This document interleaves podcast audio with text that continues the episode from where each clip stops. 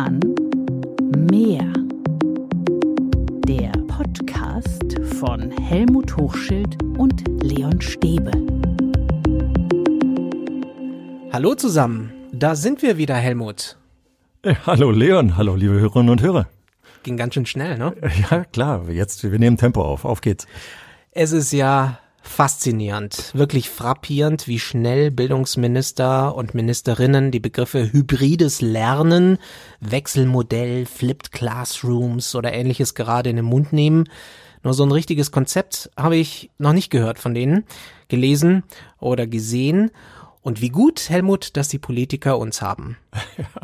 Ich will gar kein Konzept von den Politikern, kann eigentlich nur Stuss rauskommen und wieder alles über einen Kamm geschert werden. Nein, nein, lieber uns zuhören. Ja, wir wollen mal über dieses Buzzword reden und es auch mal konkret durchspielen. Wie könnte gutes hybrides Lernen aussehen? Darüber wird viel zu wenig diskutiert. Also wie stellen wir uns das vor? Oder wie stellst du dir gutes hybrides Lernen vor? Erstmal antworte wie ein Politiker. Erstmal kommt die negative Geschichte. Äh, nicht Geht wie nicht. ein Hybridauto. Ja. weil ein Hybridauto ist deswegen so problematisch, weil es mit zwei verschiedenen Motoren arbeitet und auf zwei Ebenen agieren muss. Und das sehen, glaube ich, auch die meisten Lehrkräfte, dass man sozusagen hybriden Unterricht einmal für die Tafel und einmal fürs Internet vorbereiten müsste. Und deswegen wollen viele da nicht ran, weil sie denken, es ist eine Doppelbelastung. Und ich will es gar nicht wegreden. Klar, wenn man sich umstellen muss und was Neues beginnt, dann ist es auch erstmal eine Belastung, weil man ja dann doch neue Materialien, neues Denken braucht und die alten Materialien nicht mehr so benutzen kann. Aber wenn man es richtig macht, und jetzt kommen wir, kommen wir zur Antwortrichtung deiner Frage, dann muss es so ineinander greifen, dass es vielleicht sogar entlastend ist.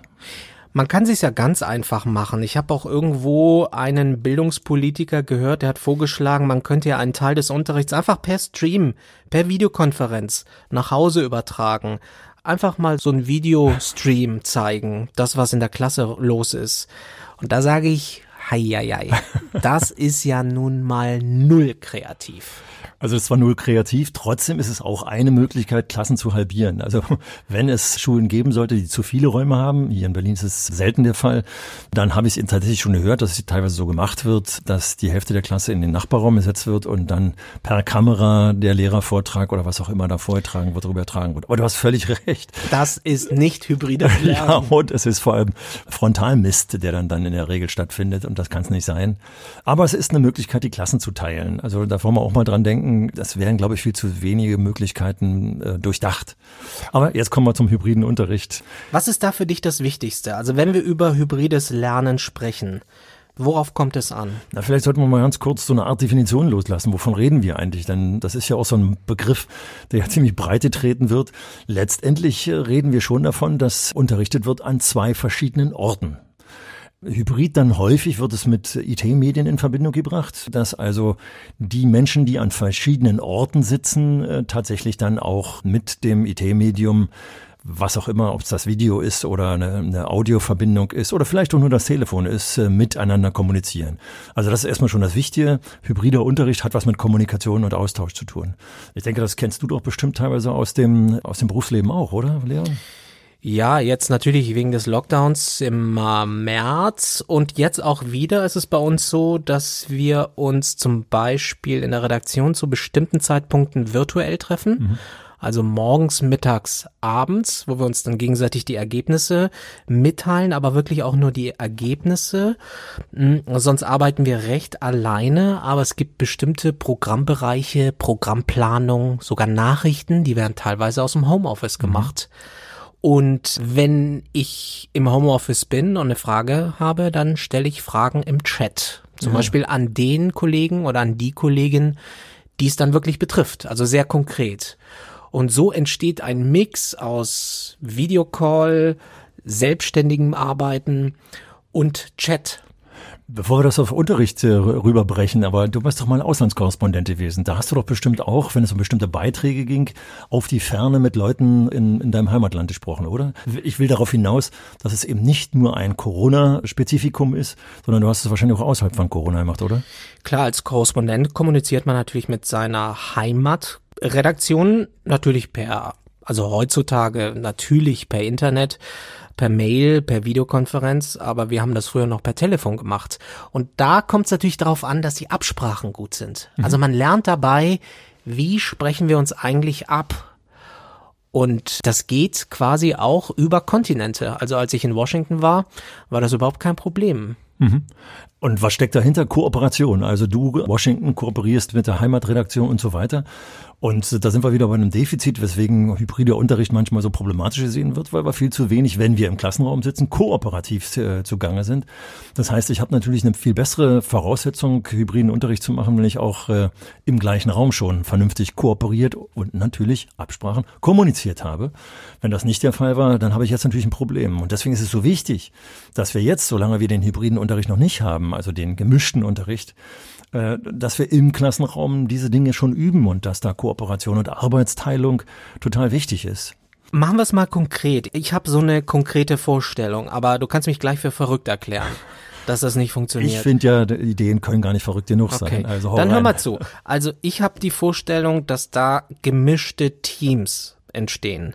Also Arbeitsgruppen, die jeweils aus Jugendlichen, Kindern bestehen, die teilweise zu Hause arbeiten und die im Unterricht präsent sind. Also gemischte Gruppen. Mhm. Also wir trennen nicht zwischen Orten, sondern wir trennen zwischen Gruppen, die teilweise aus Menschen bestehen, aus Kindern, Jugendlichen, die entweder im Unterricht sitzen oder zu Hause sitzen. Mhm. Ist das denkbar? Ja, äh, wenn du dich erinnerst an einen unserer ersten Podcaster fiel das Stichwort Gruppenpuzzle. Das ist so was in der Lehrerausbildung äh, ganz viel verwendet wird und letztendlich auch in der Wirtschaft immer dann verwendet wird, wenn man sich um ein Thema kümmert, das Thema vielleicht gemeinsam sogar beginnt und dann abspricht, wie man arbeitsteilig sich an das Thema heranbegibt. Und schon merkst du eigentlich, man bespricht etwas gemeinsam, dann geht man wieder auseinander, erarbeitet irgendwas, man, dann trägt man es wieder zusammen und, und, und. Und das wäre genau die Sache, die, glaube ich, du auch meinst. Und das Schöne ist, dass wir jetzt hier auf verschiedene Art und Weisen etwas zusammentragen können. Glücklicherweise haben sich jetzt sehr viele Schulen auf den Weg gemacht und Plattformen erstellt. Das heißt also, der, der zu Hause oder im Klassenraum, egal wo, irgendwas erarbeitet, aus dem Internet recherchiert, packt das auf die Plattform. Und jemand anders kann es dann abgreifen und damit weiterarbeiten. Aber das sind natürlich Arbeitsstrukturen, die müssen eingeübt sein. Die kann ich nicht von heute auf morgen als selbstverständlich sehen. Ist witzig, dass du mich jetzt auf meinen Job, auf meinen Redaktionsjob ansprichst, weil genau so stelle ich mir das vor. Also zum Beispiel das Kind oder der Jugendliche, die Jugendliche, die zu Hause ist, äh, ist nicht passiv dabei, sondern die können ja dann recherchieren zum Beispiel. Die haben eine ganz andere Umgebung. Also ich stelle mir das so vor, wir, wir sind in der Biologie und dann machen wir einfach, entwickeln wir im Unterricht die Aufgabe, die, die zu Hause sind, die sammeln jetzt einfach mal schnell Laubblätter und fotografieren die und schicken die dann ins Klassen. Zimmer ja, zum Beispiel. Wäre doch ein Hammer. Äh, wobei, so wie du dir das vorstellst oder ich mir auch das gerne vorstelle, dass das sehr spontan so ja passiert. Äh, ich krieg auf mein Handy plötzlich die Bilder geschickt und äh, kann dann, ah, ich will gleich damit weiterarbeiten. So klappt es eben leider nicht, weil plötzlich ist nicht Biologieunterricht, sondern Mathematikunterricht dran. Also wir haben diese dämliche Struktur. Aber was es hat, braucht Zeit, also ein bisschen, ja, ja, das auf jeden ein bisschen mehr Luft, weil du kannst nicht in 45 Minuten Segmenten denken. Ja, und damit schaffst du vermeintlich weniger, aber vermeintlich sage ich ganz ausdrücklich, weil diese Art des Recherchierens, des Arbeitens ist so intensiv, dass der Lehrer zwar nicht sozusagen das abarbeiten kann, was er sich vorgenommen hat, aber die Kinder und Jugendlichen viel besser in ihrem Bereich, als aus ihrem Denken heraus, eben mit sehr unterschiedlichem Niveau auch. Also gerade wer hier an sonderpädagogische Förderung denkt, da kann eben auch der langsam arbeitende Junge geht an, eben ans Blättersammeln ran und macht die Fotos und schickt die weiter. Dann macht es in seinem Tempo. Also da steckt so viel Potenzial drin. Und was eben total wichtig ist, deswegen hatte ich dich auch gefragt, das ist etwas, was im Berufsleben später dauernd gebraucht wird. Also wenn wir diese Kompetenz in der Schule fördern, und jetzt diese Corona-Zeit dazu nutzen, einfach einzusteigen, dann sollten wir vielleicht auch, wenn der Lockdown mal irgendwann zu Ende ist, vielleicht gar nicht mehr davon abweichen, sondern häufiger so arbeiten. Aber wir sind dann eher so in einem Projektmodus, ne? Also wir müssten eigentlich die Fächerstruktur verlassen. Ich konnte gerade drei Tage lang an einer kleinen Internettagung der Deutschen Kinder- und Jugendstiftung teilnehmen. Und da wurde tatsächlich gerade wieder aus einer Schule auch berichtet, wie eben projektartig viel besser gelernt werden kann. Diese Schule hatte sich gerade erst auf den Weg gemacht und sagte, nee, die restlichen Fächer sind noch nicht so richtig durchdrungen von diesem Denken. Aber genau das ist es. Wir müssen eigentlich, um das gut ausleben zu können, wie du es richtig eben ansprichst, müssen wir eigentlich den Fächerunterricht aufbrechen und müssen dann eben fächerübergreifend arbeiten. Dann hätten wir gewonnen, dann können wir es richtig breit anlegen. So müssen wir ein bisschen erst in Fächergliedern wieder. Okay, was wären noch gute Ideen? Was wären noch gute Lerninhalte, um sowas mal auszuprobieren? Die Berliner Bildungssenatorin hat ja gesagt, macht es, probiert das doch mal aus. Also das ist zum Beispiel ein ganz wichtiger Punkt, dass viel zu häufig darüber nachgedacht, darf ich das überhaupt? Und jetzt hören wir es ja noch von der Senatorin und die Tatsache, dass du vorhin anmoderiert hast, wie konzeptlos unsere Politiker sind, denke ich, nutzen wir doch den Freiraum. Und wir haben damals im März auch nochmal ganz klar gesagt, da hat ja auch Schulaufsicht teilweise gesagt, macht es irgendwie, äh, fragt am besten gar nicht so viel, sondern wir müssen jetzt was Neues aufbauen. Bitte führt das weiter. So, jetzt aber zurück äh, zu deiner Frage, wie könnte das eben vernünftig aussehen? Das heißt, fast alle Lerninhalte. Vor allem die Lerninhalte, die ich aus unterschiedlichen Perspektiven mir anschauen kann. Also tatsächlich sind kleinere mathematische äh, Aspekte oder vielleicht naturwissenschaftliche Aspekte schon schwierig Wobei bei der Naturwissenschaft mache ich sofort einen Rückzieher, mathematisch, weil, weil wir so wenig Perspektiven haben, weil wir es meistens viel zu abstrakt unterrichten. Äh, nehme ich zum Beispiel die Geometrie, dann habe ich schon wieder die Möglichkeit zu sagen, äh, wenn es um Formen geht, äh, guck dich in deinem äh, Zimmer um, in dem du gerade bist, welche Vierecke siehst du und wie sieht das im Klassenraum aus und schwuppdiwupp gibt es wieder etwas, woraus man eine Kommunikation machen kann, weil aus unterschiedlichen Perspektiven sich das angeschaut wird. Bei Experimenten, bei der Natur, deswegen der Rückzieher zur Naturwissenschaft, da sehe ich es auch, da kann ich eben die Natur aus verschiedenen Perspektiven beobachten und kann Fragen aus verschiedenen Perspektiven stellen und beantworten. Also alles, was aus unterschiedlichen Perspektiven betrachtbar ist, also Texte, fremdsprachliche Schichten und, und, und, lassen sich auf diese hybride Weise, und das heißt ja eben, dass wir in Gruppen aufteilen, dass Arbeitsteilung eine Rolle spielt, sehr schön unterschiedlich betrachten und dann wieder zusammenbringen und dann lernen die anderen aus dem, was mein Mitschüler eben aus seiner Perspektive gesehen hat, wieder eine neue Perspektive. Also da ist so viel tolles Potenzial drin. Und wichtig ist, dass dann Kommunikation entsteht, dass wir Kommunikation herstellen zwischen den Kids in der Klasse und denen, die zu Hause sind. Richtig. Darum geht's. Richtig. Und wir haben sozusagen so ein Sandwich-Prinzip. Das heißt, äh, Einzelarbeit, dass jemand alleine zu Hause recherchiert oder auch in der Klasse recherchiert und Kommunikation, Gruppen, Paarkommunikation, wie auch immer, wechseln sich ab. Also wie so ein Sandwich äh, aufgebaut ist, müssen wir das hier auch machen, dass wir methodischen schnellen Wechsel haben. Also langes Einzelarbeiten ermüdet und wir haben beim letzten Podcast ja über schulmüde Jugendliche gesprochen. Wenn wir im Sandwich-Prinzip arbeiten, kommt die Müdigkeit nicht so schnell auf. Möglich auch, dass zum Beispiel so ein Auftrag wäre, schickt uns doch mal Sprachnachrichten von zu Hause. Nehmt euch doch mal die nächste Stunde vor, irgendwie uns eine Sprachnachricht in den Unterricht zu schicken. Zum Beispiel, was fällt euch zum Thema Corona ein oder sowas? Ja, also gerade Sprachnachrichten nutzen wir im Unterricht viel zu selten. Im letzten Podcast sprachen wir gerade darüber, als eine Lehrerin sich darüber beschwerte, dass sie die Einzige ist, die sozusagen muttersprachlich Deutsch spricht. Da haben wir darüber gesprochen, dass man Sprachnachrichten zur sprachlichen Vielfalt nimmt. Und Ge genau das ist es. Wenn ich mir überlege, gucken wir uns doch die Jugendlichen, nein, gucken wir uns selber an. Kriegen wir eine Sprachnachricht auf unser Handy, werden wir sofort neugierig, wollen sofort hören. Also wir schaffen Motivation, wenn solche Sprachnachrichten kommen. Und der, der spricht, der muss sich jetzt klar machen, vor allem wenn es um etwas schwierigere Inhalte geht, nicht um privaten Kram, der muss sich darüber im Klaren sein, ich muss so sprechen, dass mein Gegenüber, adressatenorientiert, dass mein Gegenüber mich versteht. Und ey, ich habe eine Verantwortung dem gegenüber. Der wollte ja von mir das und das äh, übermittelt haben. Also die gemeinsame Verantwortung. Also ihr merkt, liebe Zuhörerinnen und Zuhörer, da steckt so viel Potenzial drin, was letztendlich Motivation schafft und äh, Arbeitsgeschwindigkeit schafft und letztendlich einen ganz tollen zielorientierten Lernprozess erzeugt. Was fällt uns noch ein? Man könnte gemeinsam lesen in Deutsch. Ich denke mal an Deutsch. Alle lesen eine Runde und funken vielleicht per Sprachnachricht dann auch ihre Meinung zu dieser Textpassage nach Hause. Es kann ja auch in die andere Richtung gehen. Mhm. Ne? Also die Gruppe in der Klasse, die präsent ist, mhm. erarbeitet was und schickt das dann nach Hause. Also ja. es ist immer ein Hin und Her. Richtig. Und wenn man hier eben die entsprechenden Aufgaben nimmt, nehmen wir so einen Fachbegriff des reziproken Lernens. Hier geht es darum, dass sozusagen Texte gelesen werden, aber schon im Vorfeld Dinge zusammengefasst werden oder Erwartungen von Texten geschildert werden. Und da wäre es so spannend. Da kriegen alle den Text, was auch immer, von der Plattform oder abgezogen äh, als Papier mitgenommen nach Hause. Und die lesen einen Teil des Textes und sprechen jetzt drauf, wie sie das, was sie gerade gelesen haben, interpretieren. Oder wie sie es zusammenfassen. Sind es die gleichen Schwerpunkte, unter denen zusammengefasst wurden? Sind es die gleichen Perspektiven?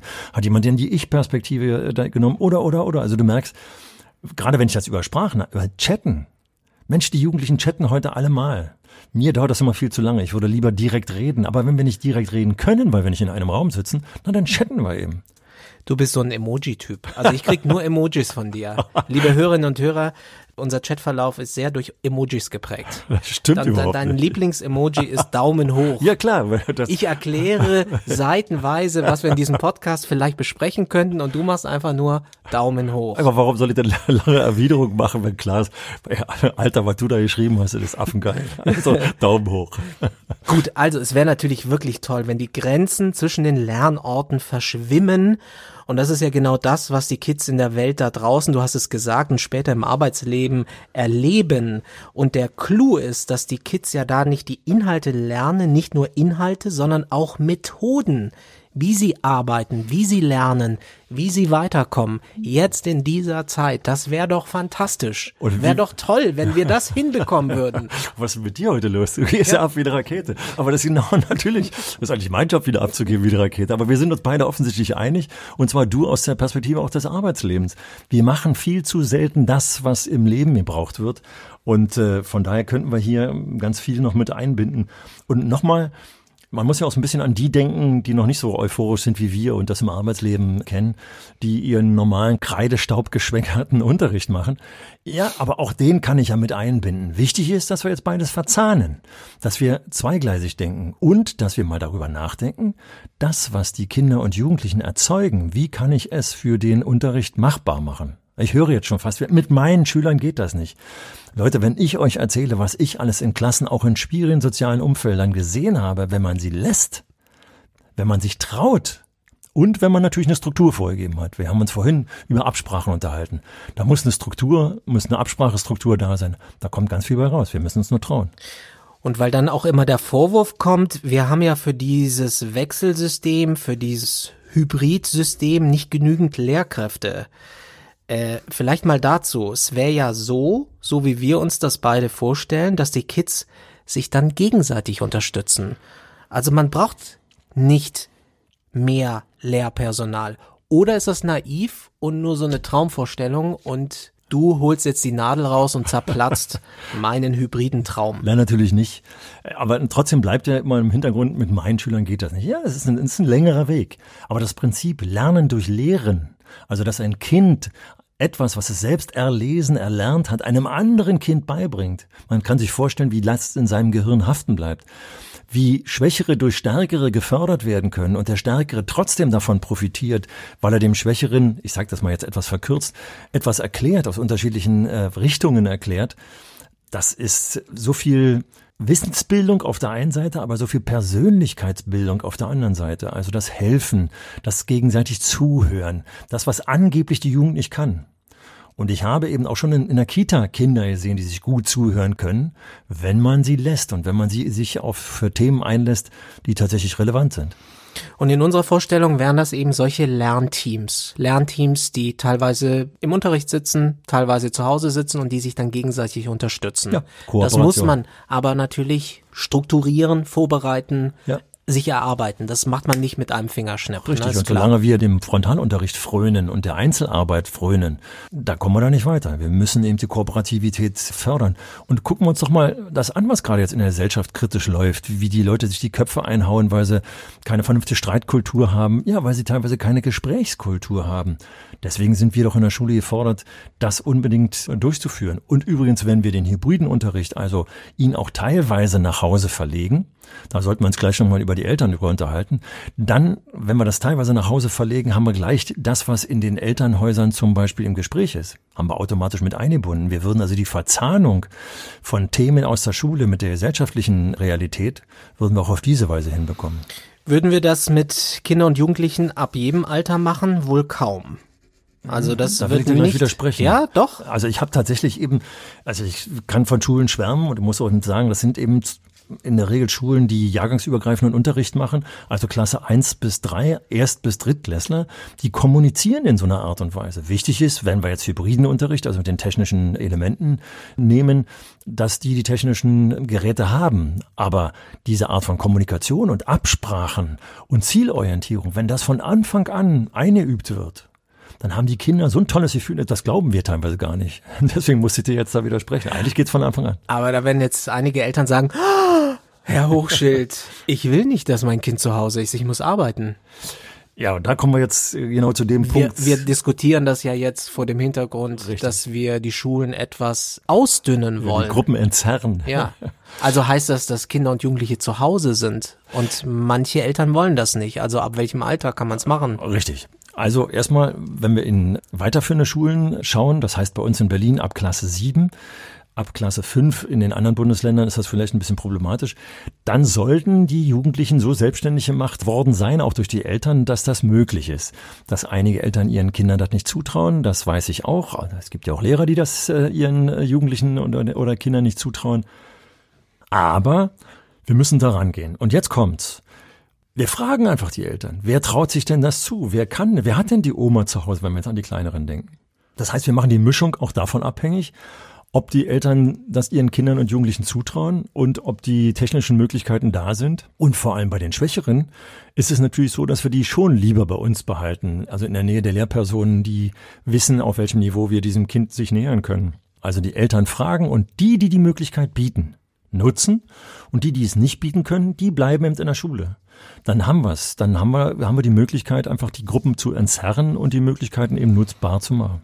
Und individuell entscheiden, entsprechend, je nach Gruppensituation und Situation bei den Jugendlichen. Ja, ich las im Tagesspiel gerade so ein schönes Interview einer Lehrerin aus Florida, äh, die dann zum Beispiel sagen, nicht nur die Eltern fragen und dieses, diesen Wechsel mit den Eltern abstimmen, sondern zum Beispiel auch eine Rotation einführen, damit sie nicht immer die gleichen sind, äh, wenn das möglich ist. Also da ist alles Mögliche machbar, wir müssen uns nur trauen. Ich habe noch was anderes gelesen, Helmut. Eine unfassbare, unglaubliche Geschichte hier aus Berlin. Da hat eine Berliner Grundschule den digitalen Unterricht sicherheitshalber komplett eingestellt, auch für Schüler in Quarantäne. Der Auslöser war eine Rüge durch die Datenschutzbeauftragte. Die sieht nämlich Probleme bei der Nutzung von bestimmten Anwendungen und dann hat die Schule gesagt, na, dann machen wir gar nichts. Oh, also das, ja, aber das dann, dann, dann brauchen wir, dann können wir jetzt diesen Podcast beenden. Richtig. Aber das ist genau der Punkt, den hatten wir ja schon mal in der Corona-Zeit im März, du erinnerst dich, wo wir so einen ähnlichen Fall hatten und haben uns über Datenschutz äh, da ziemlich beschwert. Also, eigentlich konnten wir diesem Artikel, den du da gelesen hast, entnehmen, dass die Lehrerin alles richtig gemacht hat, was man richtig machen kann. Sie hat nämlich die Eltern befragt. Sie hat die Eltern, glaube ich, sogar unterschreiben lassen, weil die Eltern wahrscheinlich, das ist jetzt meine Interpretation, das unterschrieben haben, was sie im Alltag sowieso machen. Aber es hat jetzt ein Elternteil gegeben, das sozusagen den Datenschutz missachtet gesehen hat und die Lehrerin angeschwärzt hat beim Datenschützer. Und da würde ich jetzt den Appell mal an die Datenschützer loslassen. Also ich habe in der Ausbildung des Öfteren äh, mit Datenschützern aus Berlin-Reinickendorf, falls das jemand hört, schönen Gruß, gehabt. Und ich kriegte mit, wenn man mit denen über die Praxis sprach, dann haben sie auch Spielräume eröffnet. Aber mir scheint jetzt die Empfindlichkeit im Moment gerade besonders hoch zu sein. Und was mich ärgert, ist eben, dass sie so praxisfern ist. Und wir beide haben uns ja damals schon mal im März darüber unterhalten. Wir bräuchten einfach mal von den, statt von den Datenschützern ständig Rügen mal Hinweise, wie es besser geht. Und wir haben ja die Lernplattform. Also was da jetzt genau im Argen lag, äh, muss, müsste man sich nochmal anschauen. Ehrlich gesagt, Helmut, ich weiß nicht, wie lange ich noch diesen Podcast mit dir machen kann, weil mich sowas runterzieht. Dieser Datenschutz, ja, er ist wichtig, aber die Politik hatte sieben Monate Zeit. Ja, ja. Sieben Monate Zeit, das ein für alle Mal zu klären. Und jetzt sitzen wir da und hören immer noch solche Geschichten. Da können wir uns hier, da können wir hier wild für uns beide über hybrides Lernen uns Gedanken machen und ähm, produzieren diese Folge für die Tonne, weil letztlich passiert nichts und dann hast du jemanden vom Datenschutz, der die sagt, niet, Nullinger, so läuft's nicht. Aber du und als, das war's dann. Aber du als Radiomann kennst doch bestimmt auch Zuhörer, die selektives Hören praktizieren. Also die hören jetzt weg. Ich höre einfach nicht alles. Ich höre eben Frau Scheres zu, was du am Anfang zitiert hast. Die sagt, Wenn sie sagt, probiert's aus, macht's einfach. Und diesen Datenschutzkram, natürlich soll ich jetzt nicht völlig was weiß ich, verantwortungslos damit umgehen. Aber was die Lehrerin gemacht hat, die Eltern zu fragen, dann muss man vielleicht auch die Kommunikation mit den Eltern nochmal verstärken, um, um auch diesen Vater ins Boot zu kriegen, zu sagen, okay, Ihr Kind muss da jetzt nicht dabei sein, aber ich kümmere mich trotzdem um Ihr Kind so, dass es eingebunden ist. Wir haben gerade von Verzahnung und hybriden Unterricht gesprochen und kann den Vater vielleicht überzeugen, okay, äh, ich möchte das nicht, dass der das benutzt, aber wenn Sie trotzdem mein Kind auf vernünftige Weise ein, einbinden und das jetzt nicht außen vor steht, äh, dann ist das möglich. Was willst du mir damit zeigen? Also ich, äh, ich zeig dir gerade den Vogel. Also in der Tat muss man den Vater da, also ich sag mal zart überzeugen. Richtig. Also Wenn das der Einzige ist, der sich da aufregt, Ja. äh, es, Nun kennen wir sie alle in unserem Umfeld, dass es immer einzelne Personen gibt, die regen sich über alles Mögliche auf. Aber ich glaube, dass man über eine gute Kommunikation, also gute Elternabende, äh, mit denen man die Verzahnung, die wir jetzt hier äh, so ein bisschen ausgesponnen haben, bespricht, dann kriegen wir die Eltern auch ins Gespräch, wir kriegen sie überzeugt und es ist vertrauensbildend.